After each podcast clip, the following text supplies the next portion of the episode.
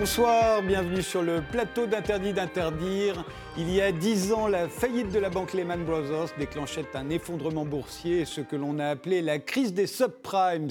Dix ans plus tard, les banques et les produits financiers sont-ils mieux encadrés? Les régulateurs et les gouvernements font-ils plus attention? Le système est-il plus sûr?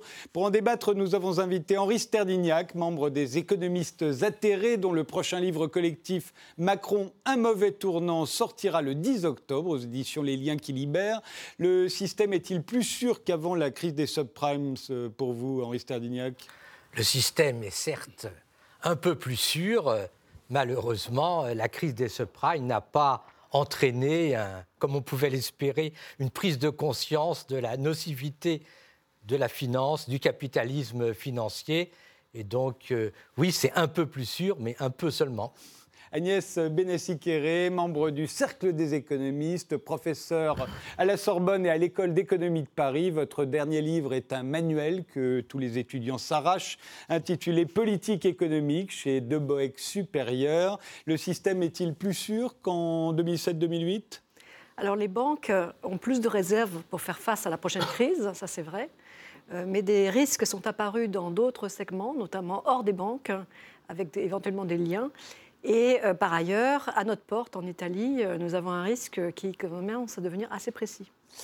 Jean-Michel Noolo, vous, vous avez été banquier pendant 37 ans, puis régulateur. De 2003 à 2013, vous étiez membre du Collège de l'autorité des marchés financiers. En 2017, vous avez publié un livre intitulé Éviter l'effondrement aux éditions du Seuil, avec un bandeau particulièrement alarmiste. On le voit à côté de moi. Les politiques nous préparent une catastrophe financière pire que la précédente. Si je comprends bien, le système est beaucoup moins sûr, d'après vous, qu'il y a 10 ans. Oui, je le pense malheureusement. Euh, je pense qu'il y a eu une vraie prise de conscience en 2008-2009 au moment des G20. Et puis, euh, en réalité, après, très vite, les politiques ont délégué euh, toutes les réformes. On n'a pas fait l'essentiel, qui est de corriger l'hypertrophie de la finance, c'est-à-dire un mouvement qu'on voit se développer depuis une trentaine d'années, avec une sphère financière qui tient une place considérable par rapport à l'économie réelle. Et malheureusement, depuis dix ans, c'est quelque chose qui a plutôt tendance à s'aggraver, même si on a fait des progrès en matière de régulation. Jean-Sébastien Bellet, vous êtes président de Trust Team Finance, qui a reçu le trophée d'or du meilleur fonds d'action international par le magazine mensuel Le Revenu, qui donne des conseils en placement financier. Le système est-il, alors, vous de votre côté, je vais dire, plus contraignant qu'avant? Plus contraignant, ça c'est sûr qu'en dix ans, on a vu les régulateurs nous imposer de plus en plus de choses. Pour autant, est-ce que c'est plus sûr? Euh, Je ne le pense pas, parce que euh, d'abord, la politique intervient de plus en plus dans la finance. Euh, peut-être que la finance est devenue un petit peu plus raisonnable, on en discutera tout à l'heure. Par contre, les politiques sont de plus en plus intervenants dans la finance, et ça, c'est beaucoup plus dangereux. Alors, euh, on se souvient qu'il y avait eu un, G20 en 2009 euh, à Londres euh, avec une feuille de route assez précise de ce qu'il fallait faire pour que les choses ne se reproduisent plus comme ça s'était produit en 2007-2008. Non pas qu'il y ait plus de crise ou plus de crack, parce qu'on sait qu'il y aura toujours des crises et des cracks, mais que ça ne prenne pas les proportions que ça avait prises à ce moment-là. Une trentaine de nouvelles règles avaient été négociées avec les banques et depuis dix ans, un certain nombre ont été appliquées. le système bancaire, c'est la question que je vous posais. Est-ce qu'il est, est, y a plus de contraintes aujourd'hui, Agnès Benassi-Kéré Beaucoup plus de contraintes, oui. C'est-à-dire qu'il y en avait très peu avant, puisque les banques, grosso modo, faisaient leurs propres règles. Enfin, il y avait vraiment une capture du régulateur par le système bancaire. Donc, euh, bon, le régulateur est toujours un peu en train de, faire une course avec les banquiers pour euh, les contrôler. Pas forcément toujours avec les, bons outils au bon moment. Euh, mais les banques ont beaucoup plus de contraintes, c'est vrai. Euh, elles doivent mettre en réserve beaucoup plus de capital euh, pour le cas où il y aurait une perte, de pouvoir l'absorber euh, avec les réserves.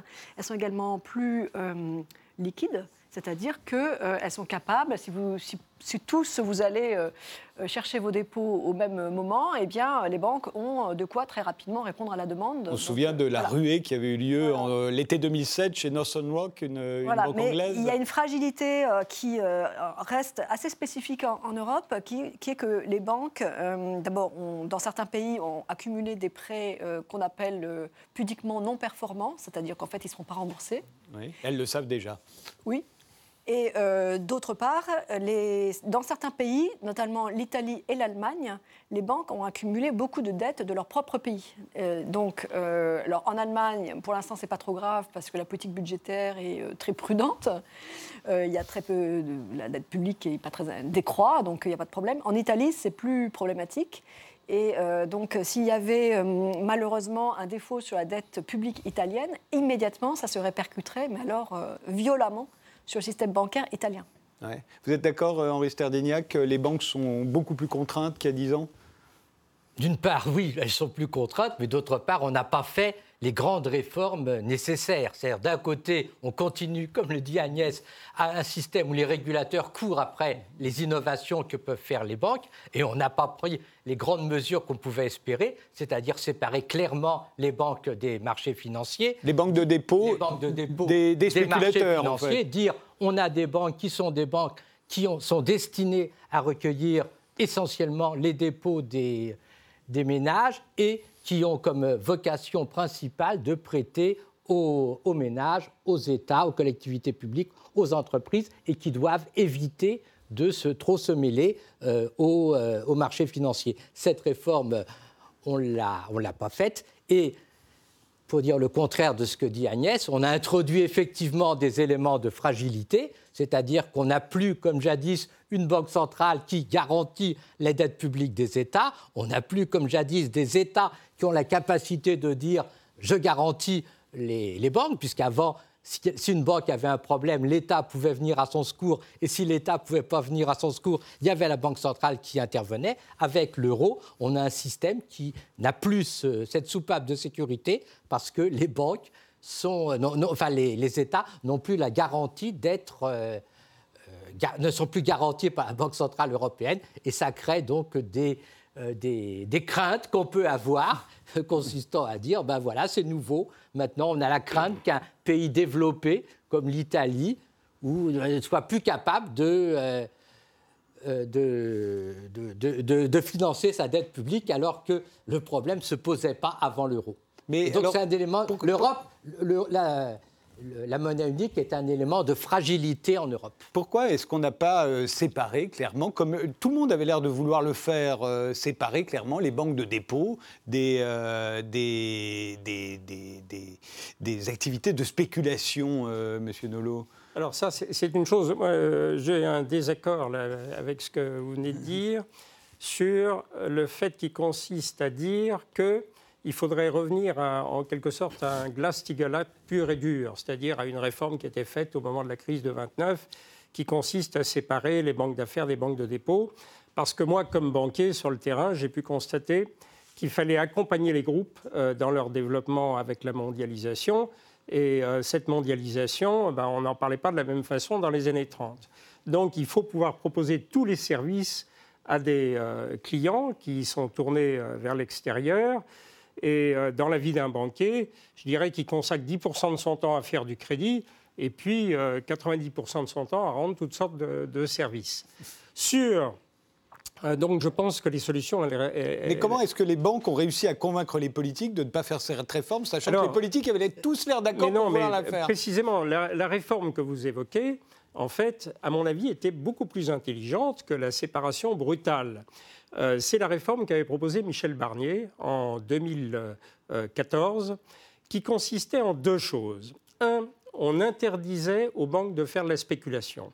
Si bien que quand vous dites ça dans des textes qui sont des textes de loi, des directives européennes, eh ben vous faites peur aux banques. Et elles sont obligées, euh, si vous voulez, de démontrer qu'elles ne font pas de spéculation. Puis le deuxième aspect euh, de cette réforme était, à mon avis, très, très subtil, alors qu'on a voulu le caricaturer, ça consistait à filialiser les activités à risque. Et quand vous filialisez des activités à risque, vous rendez plus coûteux les financements pour les banques. Et donc, la conséquence de cela, c'est pour ça que les banques ont hurlé naturellement, c'était de réduire des courants d'affaires qui sont risqués, comme les produits dérivés. Alors, on n'allait pas si vous voulez, interdire les produits dérivés, mais on allait les rendre un peu plus coûteux et comme ça, on réduisait un peu ces montants de produits dérivés qui sont exactement les mêmes qu'il y a 10 ans aujourd'hui. 10 fois, entre 8 et 10 fois le PIB mondial. Donc vous voyez, c'était une conséquence, à mon avis, une manière très intelligente et alors, de, faire, euh, de, faire une réforme. Et malheureusement, les gouverneurs des banques centrales ont jugé que cette réforme était, ont-ils dit, irresponsable.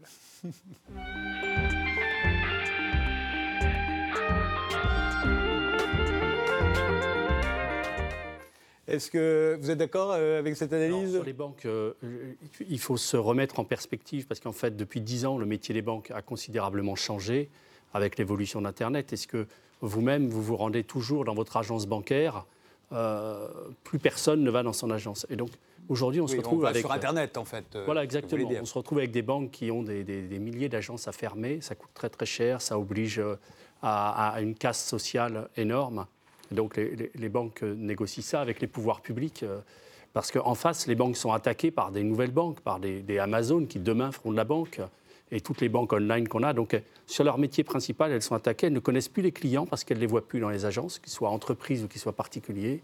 Et donc, ça pose des problèmes pour faire son métier correctement. Donc, côté client, elles sont en phase de destruction. Il faut qu'elles se repensent, il faut qu'elles se reconstruisent. Et malheureusement pour elles, en face, elles ont les régulateurs qui leur impose de plus en plus de choses tous les jours, ce qui implique des investissements très très lourds. Donc d'un côté, elles ont de moins en moins de clients et de plus en plus de compétition, des marges qui se réduisent, et puis de l'autre côté, elles sont écrasées par le régulateur. Donc les banques, pour lutter contre, contre ça, font preuve d'une imagination débordante et vont chercher de la rentabilité sur les produits euh, structurés, les produits créatifs. Comme il y a 10 ans, c'était le problème. Elles le font encore maintenant, et donc le risque systémique, qui était un risque bancaire systémique, euh, euh, existe toujours, parce qu'on n'a pas pris en compte le fait que le modèle bancaire était en train d'évoluer, et qu'il fallait aider les banques à évoluer, plutôt que les empêcher d'évoluer comme euh, les pouvoirs publics le font actuellement. Vous êtes d'accord, Agnès benassi C'est clair qu'il y, a des comportements qu'on voit notamment en France, hein, où, par exemple, les, les, emprunts immobiliers se font à des taux extrêmement bas. Euh, sur des durées très longues, 10 ans, 15 ans, et, et euh, la, banque perd de l'argent à, faire ça. Et le calcul qui est fait, c'est euh, oui, je prends un client de cette manière, je vais pouvoir lui vendre d'autres produits derrière, et pendant 15 ans. Donc évidemment, c'est un super calcul. Sauf que si demain ou après-demain, une nouvelle entreprise de, la banque arrive et peut faire des offres beaucoup plus intéressantes, et le client va partir. Donc là, on a une fragilité vraiment structurelle des, banques qui, qui se rajoute à la fragilité qu'on connaissait déjà, qui était plus classique, euh, avec de trop, trop de dettes, euh, de l'investissement dans des, dans des actifs surévalués. Bon, ça, c'est très classique. Et se rajoute aujourd'hui un défi structurel, qui est qu'il euh, y a peut-être trop de banques, peut-être que leur modèle va complètement changer. et qu'elles vont pas retrouver, enfin que les banques actuelles ne vont pas retrouver la rentabilité sans de profondes mutations. Alors, c'est le du capitalisme, et c'est ça, c'est ça le grand problème. C'est dans le capitalisme actuel, on a des innovations que personne ne contrôle, et du coup, il y a n'importe quoi qui se fait. Orange qui devient une banque.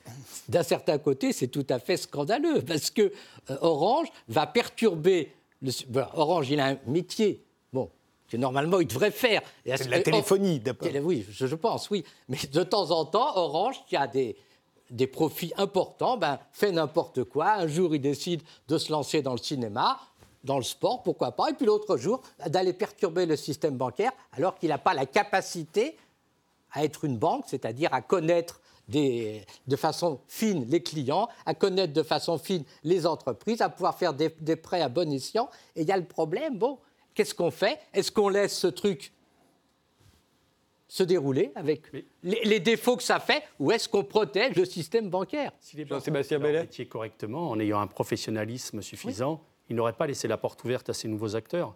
Et c'est pareil pour les compagnies d'assurance, parce qu'on parle des banques, mais le danger systémique vient aussi des compagnies d'assurance, qui continuent de rémunérer l'euro euh, à, des, taux d'intérêt qui sont absolument pas cohérents avec la vérité des taux d'intérêt, et donc mettent en danger leur bilan pour essayer de capter des clients à travers une rentabilité qui est faussée.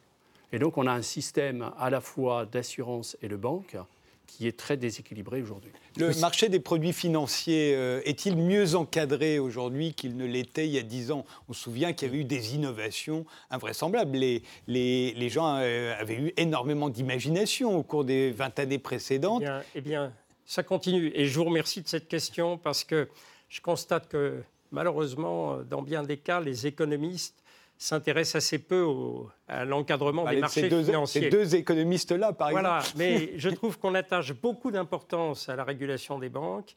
Et des économistes euh, très réputés comme Jean Tirole parlent des banques, considèrent qu'après tout, dans une crise financière, les choses sont graves quand les banques sont en première ligne et qu'elles sont moins graves si ce sont les investisseurs et les marchés financiers.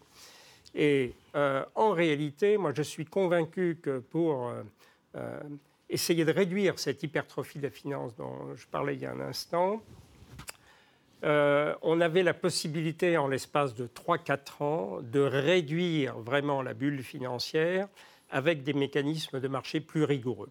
Quand il s'agit des hedge funds, euh, Paul Volcker disait que euh, si le texte qu'il avait préparé pour Obama, qui devait il avait rédigé 39 pages, faisait 300 pages et 1000 pages ensuite lorsqu'il est arrivé auprès du régulateur, eh bien, c'est parce que les lobbies étaient intervenus entre-temps.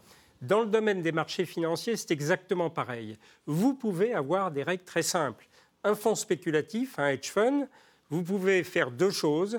Euh, ce qu'on n'a pas fait, euh, maintenant il dépose un dossier euh, auprès du régulateur, mais ça ne suffit pas. Il faut limiter leur effet de levier, c'est-à-dire leur emprise sur le marché.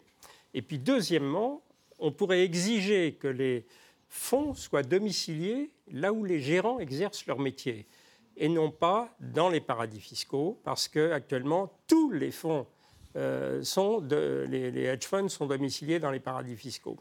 Euh, le trading à haute fréquence, vous parliez des. Le trading à haute fréquence, c'est avec des robots. Hein. Ce sont des robots qui achètent et qui vendent des actions. On ne sait pas du tout ce que feront les robots euh, dans la prochaine crise, si vous voulez. Pour l'instant, c'est un peu un mystère. au début, comme toutes les innovations financières, il y avait une justification. C'est qu'on a voulu, on avait Euronext qui marchait très bien pour les marchés d'actions, mais qui était en situation de monopole. La Commission européenne a voulu introduire de la concurrence. Résultat, à partir d'ailleurs de, la crise, en pleine crise, hein, on a développé ces plateformes, on a introduit de la concurrence, et à partir de là, il y avait naturellement un rôle tout à fait intéressant pour euh, ces opérateurs trading haute fréquence qui visaient à trouver le meilleur prix, à faire l'arbitrage. Mais très vite, ça a tourné en manipulation de marché. Aujourd'hui, les traders à haute fréquence font la moitié des transactions et 90 à 95% des ordres sont annulés sur toutes les opérations, toujours plus de 90% Il fallait prendre une mesure toute simple, facturer les ordres annulés, ce qui n'était pas, euh, pas choquant ça faisait tomber les modèles. Vous voyez, euh, au départ, il y a des innovations qui ont du sens. Très vite, on les détourne. Jean-Sébastien, oui. moi, je, pense qu'il faut peut-être expliquer que l'idée de base, c'est de dire quand un fonds d'investissement euh, prend l'argent euh, d'épargnants, qui lui confie l'argent, savent que c'est risqué, l'investit et perd tout, bah, les épargnants vont perdre.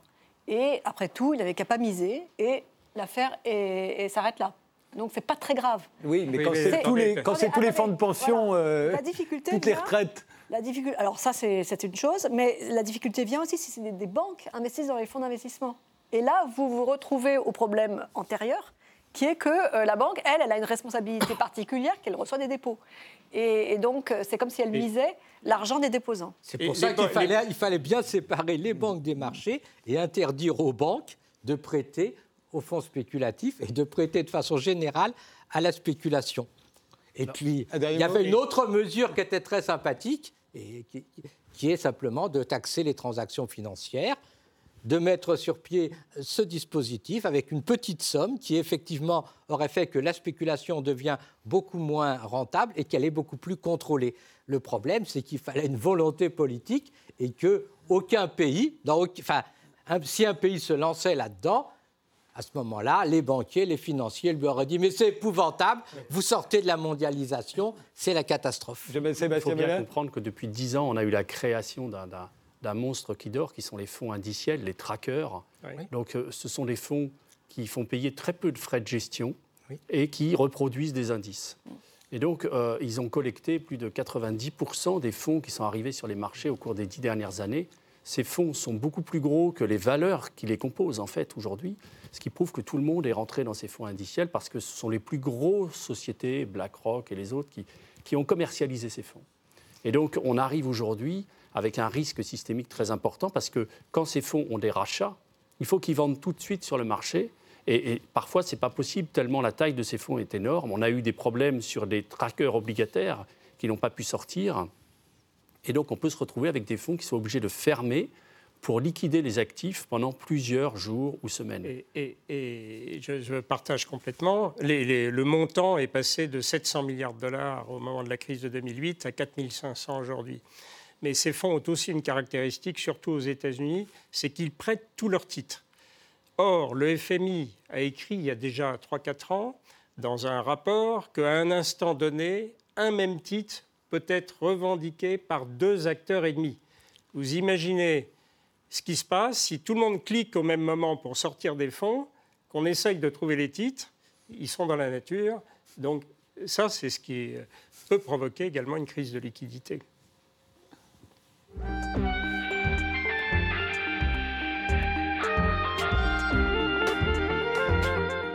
On a évoqué euh, les banques, on a évoqué les marchés financiers. Est-ce que les, les, États, les gouvernements, les régulateurs font plus attention qu'ils ne faisaient attention avant la crise des subprimes? Agnès Benassi-Kéré Attention aux banques. Est-ce qu'ils sont plus vigilants? Est-ce qu'ils regardent davantage ce qui se passe euh, qu'ils ne le faisaient autrefois? Autrefois, on se souvient, enfin, c'est ce qu'on nous a raconté après. Il y a eu des tas d'alertes qui ont été données. Attention, attention, voilà ce qui va se passer. À aucun moment, le gouvernement américain, ni le gouvernement français, mais enfin, nous, on n'était pas concernés de la même manière, n'a voulu mettre le haut là à quoi que ce soit, parce que ça rapportait de l'argent, parce que les banques s'enrichissaient et que le système euh, fonctionnait c'est clair que euh, si on demande euh, aux personnalités politiques de faire la régulation et la surveillance bancaire et des marchés financiers, ça, ne marche pas. Mais là, quand même, on a créé des autorités indépendantes qui, euh, de temps en temps, alertent sur des risques qui apparaissent. Alors peut-être qu'elles ne le font pas suffisamment.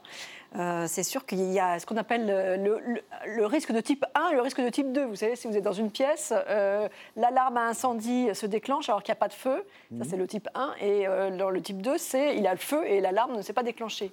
Et donc, en réglant la, la sensibilité de l'alarme, vous avez plus du type 1 ou plus du type 2.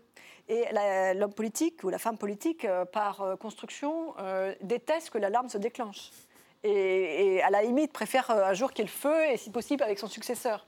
Voilà. Donc on est un peu dans ces, difficultés-là dans la, dans la régulation euh, financière. Le, vrai problème pour la finance, c'est l'intervention des politiques, qui souvent sont très étrangers avec ces notions financières et qui veulent intervenir. Et encore la semaine dernière, euh, Donald Trump a critiqué la Fed parce qu'elle avait remonté ses taux alors même qu'on sait qu'une politique de taux bas euh, trop longue, comme celle qui est pratiquée par la Fed, peut aboutir à des risques de création de bulles très importantes. Mais là, parce qu'il y a beaucoup de liquidités sur le marché. Voilà, il y a beaucoup trop d'argent gratuit qui est investi n'importe où, et par ailleurs, la rentabilité des actifs dits prudents devient très faible, donc on va chercher de la rentabilité sur des actifs un peu plus risqués. Et donc euh, là, bah, il y a une intervention directe du politique pour essayer de peser sur une décision de banque centrale.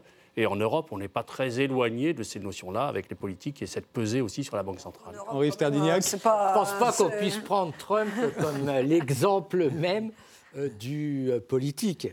Trump peut faire n'importe quoi, il n'est pas représentatif de l'ensemble des hommes politiques. Je pense qu'il n'est pas complètement aberrant que les hommes politiques, la politique en général, se préoccupent de la manière dont fonctionnent les marchés et que euh, lorsqu'il y a des innovations financières, il ne serait pas absurde de se dire ben, est-ce que c'est utile? Est-ce que c'est dangereux? Voilà. Quelqu'un avait proposé, je ne sais plus qui, que chaque fois qu'il y a une innovation financière, on fasse une autorisation de mise sur le marché. C'est-à-dire que. Comme pour les médicaments. Comme pour les médicaments, l'innovateur vient et dit ben voilà, je vous propose ça, ça, ça, va être, euh, ça va permettre de faire ceci, cela. On lui dira oui, c'est bien. Si le seul avantage du, de l'innovation, c'est que ça va lui rapporter de l'argent à lui, ça va lui permettre de spéculer au détriment des clients. Ben, on lui dira ben non, c'est pas, c'est pas une innovation utile. Et je pense que dans un certain nombre de, de cas, ben, les questions se posent. Hein. Le fait que des gens, qui, que, des, que des entreprises qui ne soient pas banquiers se lancent dans la, dans la banque, ce n'est pas forcément une innovation utile. Henri Sterdignac, euh, parmi les responsables de la, crise il y a 10 ans, il y avait les CDS et les CDO, euh, c'est-à-dire par exemple où on prenait une assurance euh, parce qu'à un moment on avait spéculé sur tel truc, ça pouvait sembler tout à fait utile. Ça a participé néanmoins de la crise des subprimes ensuite. C'est difficile de se dire ça peut être utile et ensuite dégénérer.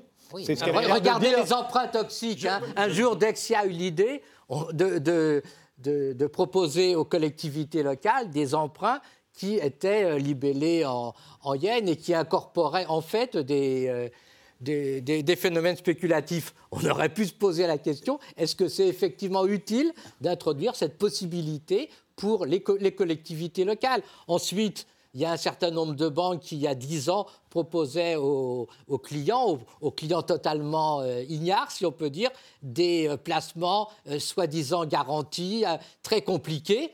Là aussi, on peut se poser la question, est-ce que c'était utile?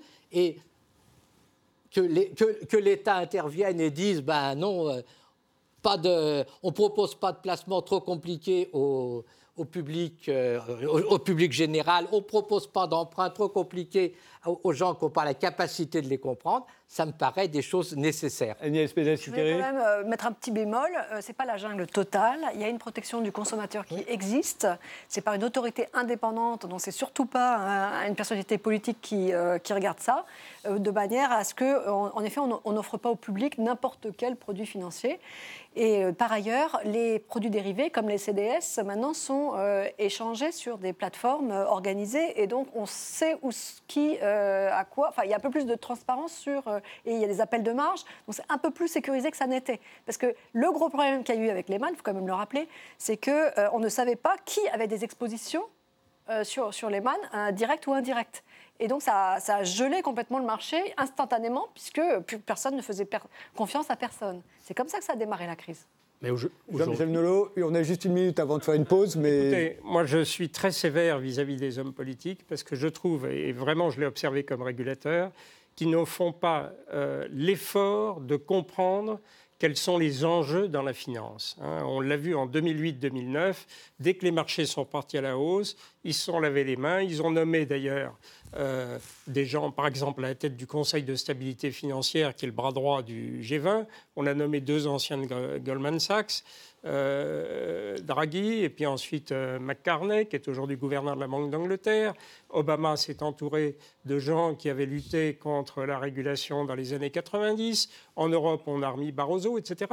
Donc ça, ça ne va pas du tout, si vous voulez. Et je pense qu'au cours de la prochaine crise, on ne montrera pas du doigt les banquiers, on montrera du doigt la responsabilité des hommes politiques. Ils n'auront pas fait, ils n'auront pas tenu les engagements qu'ils avaient euh, évoqués donc en, 2008. On continue ce débat euh, dans deux minutes et on évoquera éventuellement même euh, là ou les prochaines crises, parce que de toute façon des crises, il y en aura toujours.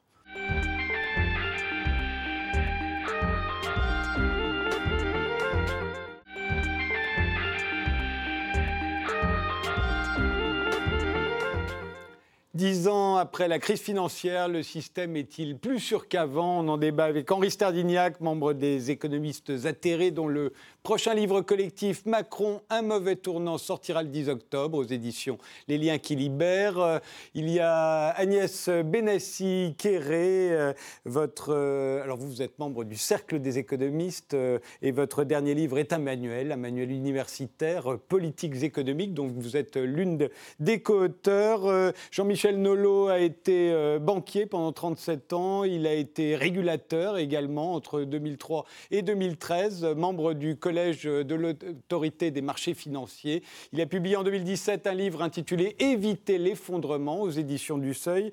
Et, Jean-Sébastien euh, Bellet, euh, vous, vous êtes président de Trust Team Finance, qui a reçu le trophée d'or du meilleur fonds d'action international, trophée remis par le magazine mensuel Le Revenu. Euh, la question évidemment euh, qu'on se pose, c'est est-ce qu'on est mieux armé euh, pour la prochaine crise? Parce qu'il y aura forcément une prochaine crise dans le capitalisme. Il y a toujours des crises, il y a toujours des crashs. C'est pas forcément très grave. Ça dépend comment on arrive à gérer le problème au moment où il survient. Jean-Sébastien Bellet, est-ce qu'on est mieux armé pour vous Je ne pense pas qu'on soit mieux armé. Euh, ce qu'on observe depuis quelques années, c'est une concentration des actifs sur les mêmes produits. En fait, tous les gens, au même moment, vont sur les mêmes actifs. Si on regarde par exemple les valeurs technologiques aux États-Unis, société comme Amazon qui capitalise 1000 milliards de dollars, c'est-à-dire six fois son chiffre d'affaires, alors que le reste de la distribution, qui aujourd'hui va vers le métier de la distribution online, hein, des acteurs comme Walmart ou comme Carrefour, se payent en moyenne 0,3 fois le chiffre d'affaires. Donc il y a une différence de valorisation qui est le reflet de cette concentration de, centaines de milliers, de millions de gens sur les mêmes actifs. Et donc, euh, dès qu'on va se prendre les pieds dans le tapis, les gens vont tous sortir en même temps, sauf que ce ne sera pas possible, le passage ne sera pas ouvert pour tout le monde. Et donc, euh, le risque est beaucoup plus important aujourd'hui qu'il ne l'était encore en 2007. Agnès alors, je pense que les banques sont mieux armées euh, parce qu'elles ont tout simplement plus de réserves, donc euh, elles peuvent plus perdre sans faire faillite. Euh, les, les, Européens sont mieux armés aussi pour faire face à une crise dans un petit pays. Rappelons-nous la Grèce, hein, qui a suivi d'assez près la faillite de Lehman. ils ne sont pas mieux armés pour faire face à une crise dans un grand pays. Et là, c'est un gros sujet.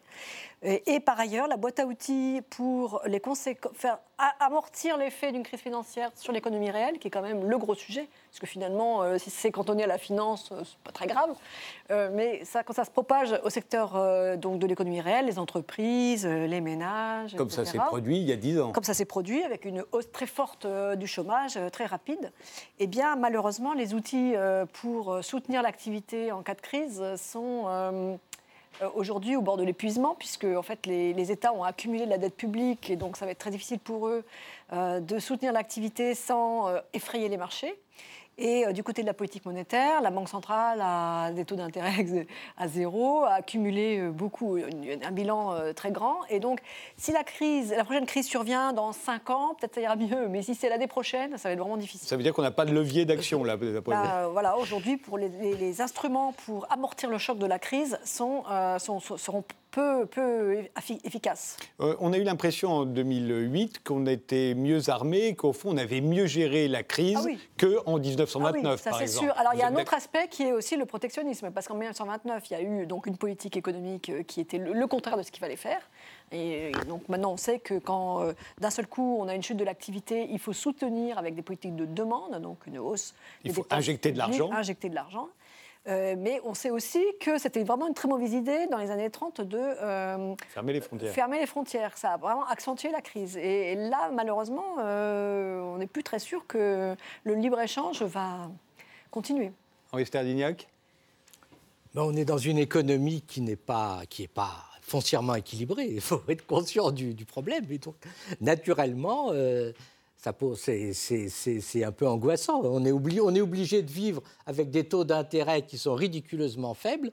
C'est pas normal. On est obligé de ça veut Dire que, simplement pour que les gens comprennent, ça veut dire que l'argent à emprunter ne coûte rien, donc on peut en emprunter autant qu'on veut. donc les liquidités sont abondantes le et l'endettement est que si on augmente les, les taux d'intérêt, on se retrouve avec un déficit de demande et donc on ne peut pas augmenter les taux d'intérêt. On a des dettes publiques qui sont extrêmement importantes et c'est exactement la même problématique, c'est-à-dire qu'on ne peut pas réduire les dettes publiques sans euh, provoquer euh, des risques de récession. Et donc, il y a un déséquilibre dont la cause fondamentale, c'est le capitalisme financier, le fait qu'un peu partout, le capital l'a emporté sur le travail, que partout, on dit, on dit à, tous les pays, il faut absolument euh, réduire les salaires, il faut faire pression sur les salaires, sur les dépenses publiques, sur les, sur euh, les dépenses sociales, et puis il faut laisser les riches et les entreprises accumuler, parce que euh, c'est comme ça que euh, que, vous pouvez vous en sortir. Et donc on a un système qui est, euh, qui est foncièrement instable. On a des marchés financiers qui sont d'une exubérance exagérée, qui ne font, qui nous donnent pas les bonnes, euh, les bonnes indications pour les, la direction dans laquelle il faudrait aller. Notre grand problème aujourd'hui, c'est comment on fait la transition écologique. Ce n'est pas le problème forcément euh, des, euh, des, marchés financiers qui s'amusent, avec les, euh, comme on l'a dit, avec les valeurs technologiques. Donc on est dans un, dans un, dans un système qui est extrêmement fragile et il faudrait des, des, grandes réformes de structure, des vraies réformes de structure, mais ça paraît très difficile compte tenu de la situation, si on peut dire, de la, des, contradictions du capitalisme financier, ça paraît difficile qu'on prenne le, bon tournant. Jean-Michel Nolot je crois que les banques centrales, notamment la Banque centrale américaine, ont remarquablement euh, bien réagi en 2008, puisque dès le mois de novembre 2008, elle ramène les taux à zéro. Ça a été une réaction immédiate qui a permis de redonner un tout petit peu de confiance dans le marché. Mais depuis, on est dans une situation absolument inédite, historique à savoir qu'on n'a jamais vu dans le passé des banques centrales maintenir des taux d'intérêt à zéro aussi longtemps. En Europe, on est toujours à zéro. Euh, les taux allemands sont négatifs alors qu'ils ont une inflation de 2% et une croissance qui est correcte. Donc, on ne sait pas dans quel univers on, est en train d'évaluer. Euh, ce qui est certain, c'est qu'effectivement, avec de l'argent gratuit, on ne peut faire que des bêtises. Euh, les épargnants n'ont plus de rémunération, donc ils sont tentés d'aller prendre des risques. Et la valorisation des marchés est effectivement assez incroyable. Si vous prenez l'évolution, euh, vous raisonnez un petit peu sur le long terme, euh, l'évolution des marchés euh, boursiers américains depuis 1950 jusqu'à aujourd'hui, vous coupez en deux aux, années 80, puisque c'est là que les dérèglements de la finance sont intervenus. Vous avez euh, sur la première période un PIB américain qui est multiplié par 3, des marchés boursiers, l'indice de Jones, qui est multiplié par 4.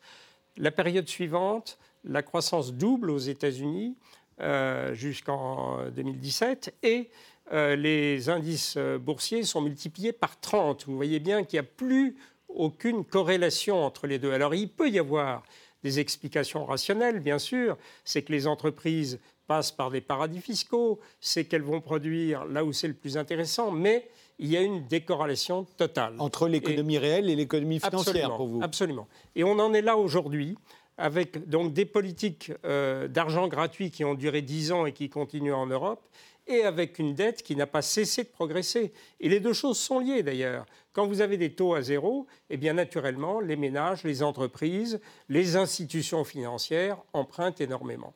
Et on est dans une situation inédite. Inédite. Vous êtes d'accord, Agnès euh, Partiellement. Sur les États-Unis, je pense que c'est assez vrai. Sur, l'Europe, c'est dans la plupart des pays, en fait, euh, d'ailleurs, même aux États-Unis, l'endettement privé a diminué. L'endettement privé a diminué, c'est la dette publique qui a beaucoup augmenté.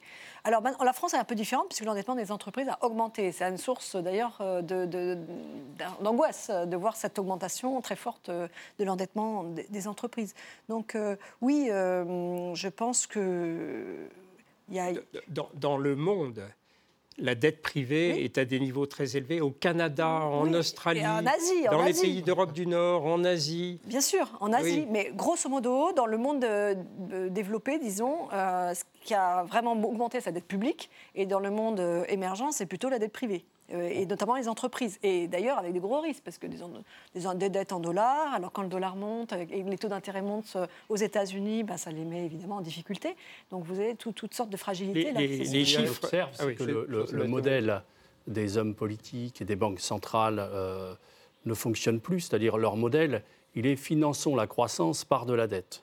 Et donc on finance la croissance des entreprises en leur autorisant des niveaux d'endettement très élevés pour qu'elles investissent. Et puis la dette des ménages, bah, c'est un bon moyen de maintenir un marché immobilier élevé qui permet aux États de s'enrichir. Et donc, on maintient ça avec des niveaux de dette élevés. Et donc, ce modèle-là ne fonctionne plus, puisqu'à un moment, il faut arrêter la dette, sinon elle devient incontrôlable. Et au moment où on essaie de réduire la dette, on a un effondrement de la croissance.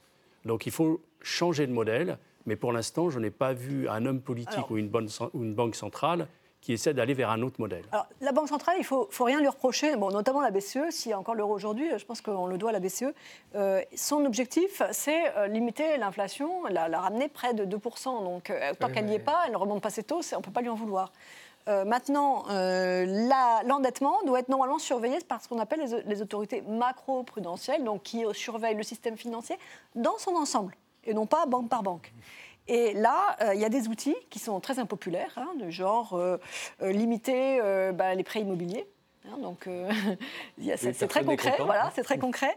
Et en principe, mais c'est là que c'est difficile à mettre en œuvre. En principe, on resserre les boulons en phase de croissance.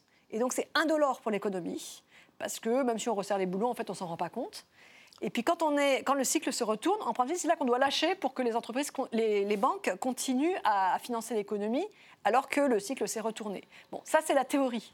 Maintenant, la mise en œuvre est, plus délicate. On, en est un peu aux prémices. On essaye de mettre en œuvre ces choses-là. Voilà. Le problème, c'est si, qu'on absolument pas resserrer les boulons, tellement peu, que ça n'aurait aucun effet. Leur marge de manœuvre est, très faible, à tel point que certains économistes parlent d'hélicoptère monnaie, c'est-à-dire en cas de retournement, qu'on donne de l'argent à l'ensemble des, citoyens d'un pays et que cet argent soit consacré en premier pour ceux qui sont endettés à rembourser leurs dettes. Que ce, serait un des moyens de sauver le système. Donc, c'est dire à quel point on est arrivé au niveau des dettes privées, où effectivement, on ne parlera pas des pays comme la Chine, où là, le, problème est, énorme, mais aux États-Unis, en Europe, et, après, des dettes des entreprises qui, qui sont gonflées depuis euh, maintenant quelques années, avec des acquisitions qui sont payées à des prix records, et qui parfois euh, vont amener des écrasements de bilan parce que les sociétés achetées ne, ne, ne redonneront pas tout ce qu'on attendait. Le problème des dettes des entreprises, c'est qu'effectivement, ce n'est pas fait pour faire de l'investissement réel.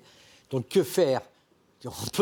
Les entreprises s'endettent pour se racheter mutuellement, pour distribuer des dividendes. Et donc on est dans un système... On ne peut pas euh, c'est pas le, problème, c'est qu'il faut contrôler directement les, les, actions des entreprises et leur dire c'est pas possible. Les entreprises qui s'endettent uniquement pour, pour, des montages financiers, c'est tout à fait euh, catastrophique. C'est pas contrôlable parce que euh, il, faut, il faut encourager effectivement les entreprises à s'endetter quand c'est pour faire de l'investissement productif, de l'investissement pour la transition écologique, quand c'est uniquement pour euh, des opérations financières, c'est pas possible. et, dans le cas de la France, c'est tout à fait clair. La croissance de l'endettement des entreprises, c'est pas c'est pas pour, euh, pour de l'investissement productif. Les entreprises ont actuellement des profits satisfaisants par rapport à leur investissement. Voilà, on ne peut pas faire mieux. Jean-Michel Nolot Les rachats d'actions aux États-Unis atteignent des montants jamais vus. Euh, oui, c'est l'entreprise qui rachète ses propres actions. rachète ses actions. Euh, et euh, pour prendre un exemple, Apple a lancé un programme de rachat d'actions de 100 milliards de dollars. Pour donner une idée aux gens qui nous écoutent, qui nous regardent, les 100 milliards de dollars, c'est ce que la COP 21 a décidé d'allouer pour aider, euh, pour lutter contre le réchauffement climatique, les pays du Sud. Ces 100 milliards de dollars de la COP 21 d'il y a trois ans sont toujours pas réunis. C'est le montant du programme de rachat d'actions d'Apple.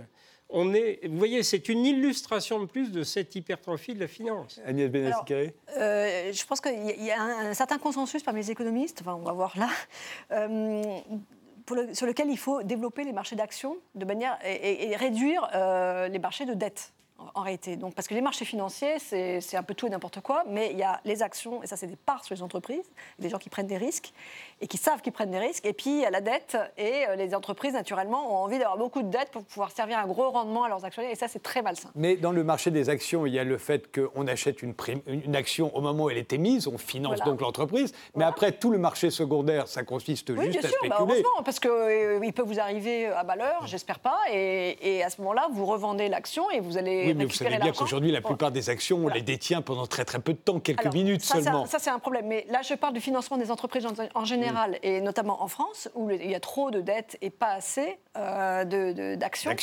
Et donc, un des projets européens, c'est de développer ces marchés actions par l'Union des marchés de capitaux, en uniformisant un petit peu les régulations, de manière à ce que on puisse investir sur les marchés actions en diversifiant mieux entre les pays, en n'ayant pas trop peur quand on, quand on investit dans d'autres pays que la France. Parce que si on s'en tient au marché français, c'est quand même assez risqué. Euh, donc euh, voilà, c'est le projet. Ça, c'est un mythe total. C'est un mythe total. un mythe total. Ça, c'est pas.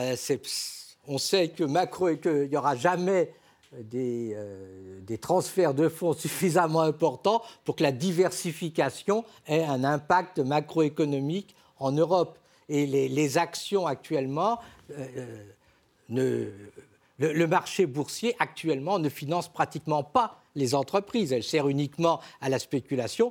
si demain, si à partir d'aujourd'hui on disait ben, il n'y a plus d'actions, les entreprises n'en souffriraient pas parce qu'actuellement les entreprises euh, versent par des, par des rachats d'actions au marché boursier plus qu'ils ne, ne, peuvent en, plus qu'ils ne peuvent en, en émettre.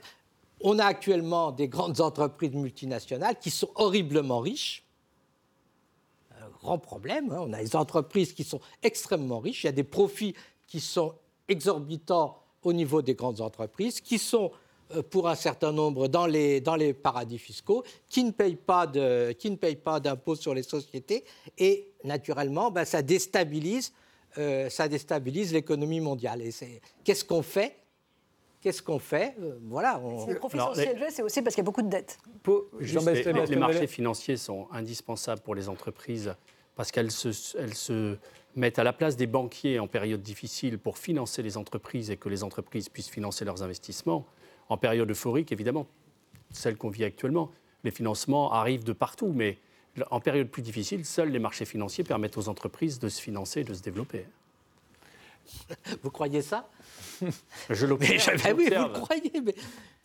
Euh, pourquoi, les pourquoi les banques n'interviendraient pas dans ces moments-là. Parce qu'elles si, si effectivement, si on a un système bancaire qui est suffisamment contrôlé et euh, régulé, les banques interviennent également en, en, matière aux entreprises euh, si elles étaient capables de trouver des, des, prêts pour se développer en 2008 ou en 2009 ou même en 2010. À ce moment-là, s'il n'y avait pas eu les marchés financiers, beaucoup d'entreprises n'auraient pas pu se financer. Vous avez raison, mais il ne faut pas oublier non plus que la crise, elle est due aussi au marché financier. Vous pouvez pas, vous pouvez pas, vous pouvez pas dire, oh ben voilà, euh, les marchés financiers euh, sont capables d'intervenir après avoir, après avoir eu la lourde responsabilité d'avoir quand même causé la crise. il y a quelque chose qui est bien connu, c'est que les marchés financiers en général et les banques en particulier euh, vont dans le sens du vent. Donc euh, le vent euh, d'ouest, elles se mettent à, prêter énormément vers l'est, et puis le vent se retourne et hop, elles, elles récupèrent tous leurs fonds. Et donc quand tout va bien, les banques prêtent beaucoup et ça accentue l'euphorie. Et puis après, ça se retourne et effectivement, il n'y a plus personne. Or, il y a un énorme problème, c'est que les idées, les bonnes idées, ça n'est pas, ça n'a aucune raison d'être corrélé au cycle du crédit.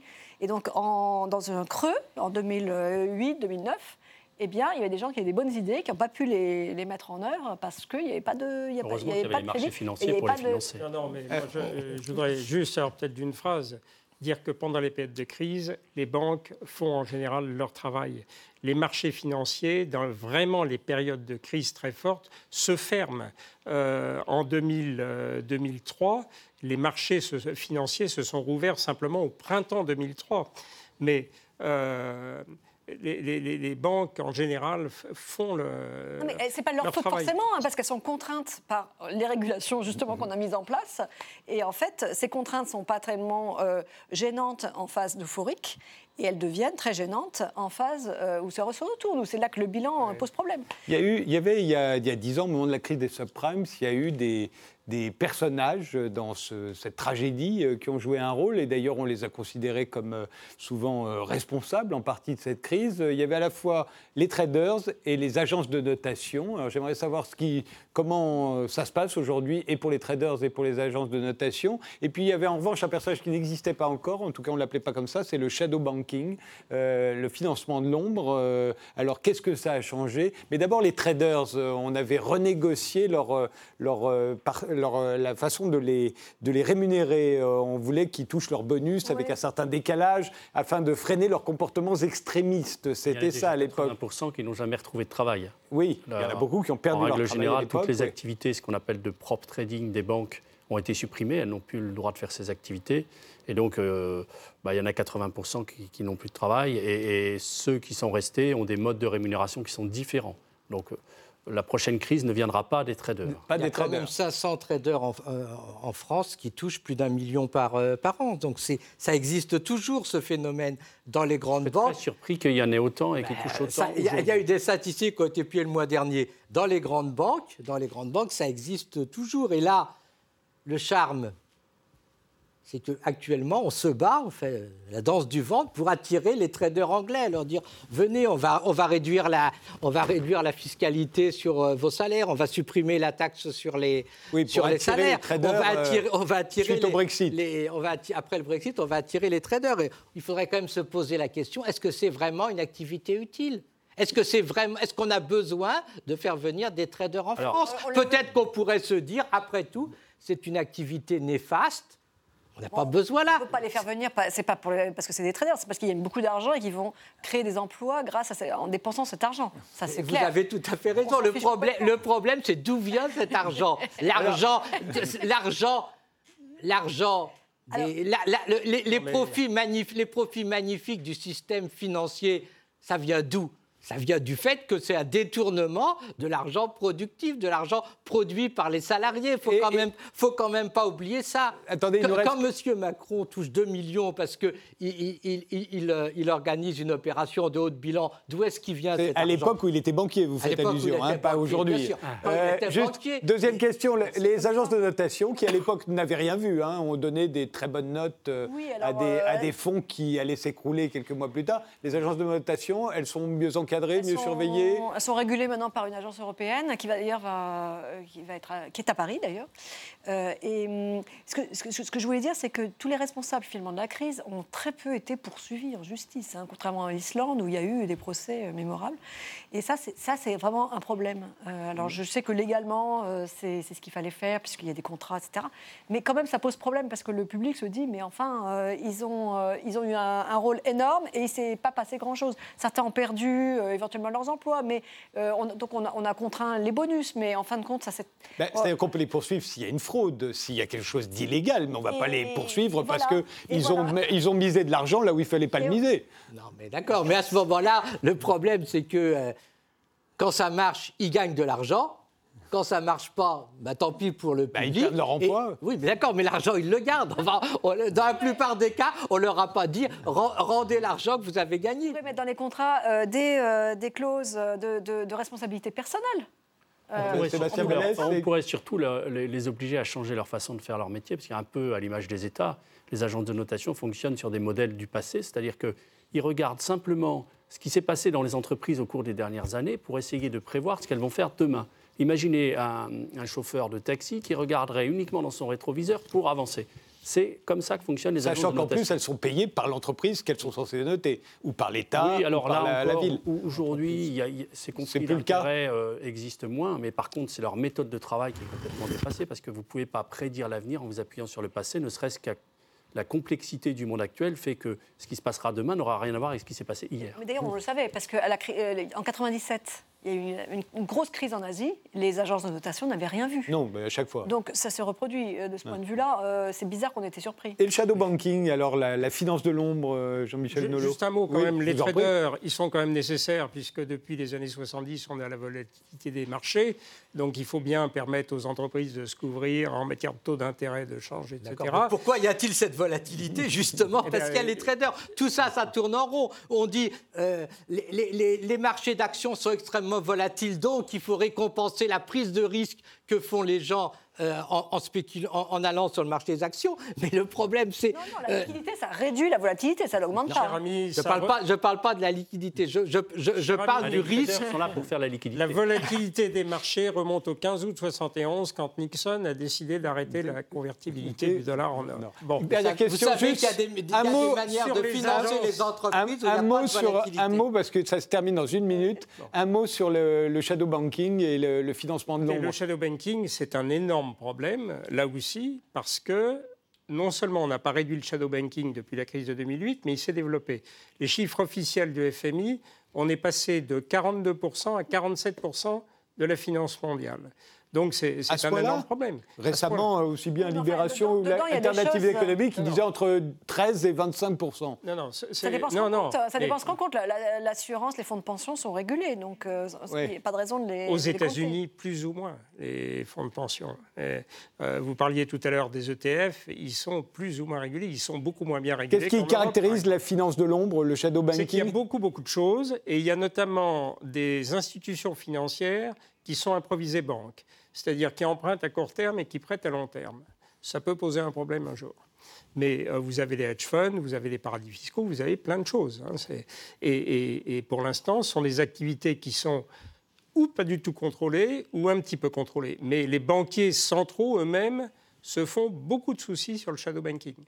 Il faut faire une barrière rigoureuse entre ce truc-là et puis le système bancaire et les systèmes bancaires euh, nationaux qu'effectivement il faut réguler avec soi. Et pour les réguler avec soi, il faut leur interdire euh, d'aller sur ces marchés beaucoup trop dangereux. Après, le shadow banking peut exister dans des pays incontrôlables pour nous comme la Chine et remettre en question tout l'équilibre du système. Oui, mais, mais dans les chiffres du FMI, la première zone géographique sur le shadow banking, c'est la zone euro. 30%. Et bien on terminera là-dessus, ce qui nous laisse beaucoup d'espoir. Je vous remercie tous les quatre d'avoir participé à ce débat. On se retrouve euh, demain, euh, même heure, 19h, jusqu'à 20h, mais cette fois on parlera de l'actualité culturelle. À demain.